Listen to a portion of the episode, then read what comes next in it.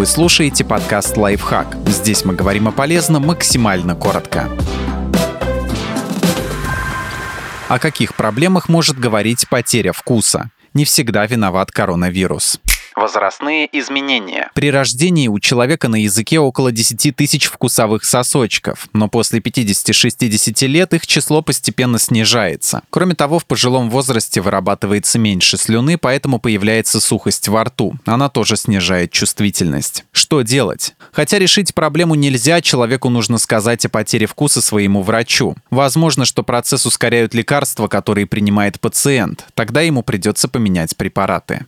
Курение. Из-за этой вредной привычки тоже страдают вкусовые сосочки во рту, а еще обоняние. Поэтому человек хуже чувствует вкусы и запахи. Что делать? Бросить курить. Тогда чувствительность постепенно восстановится.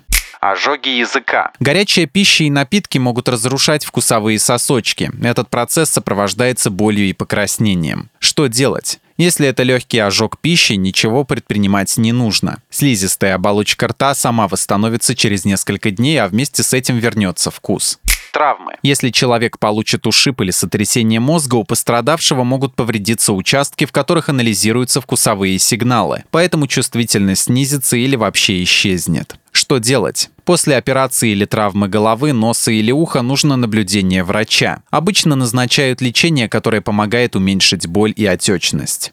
Действие химических веществ. Вкусовые ощущения могут пострадать из-за инсектицидов, которые используют для борьбы с насекомыми. С такими веществами человек может постоянно контактировать на работе или же наоборот вдохнуть их случайно. Что делать? Если после контакта с инсектицидами ухудшился вкус, нужно сказать об этом врачу. Подписывайтесь на подкаст «Лайфхак» на всех удобных платформах. Ставьте ему лайки и звездочки, оставляйте комментарии. Услышимся!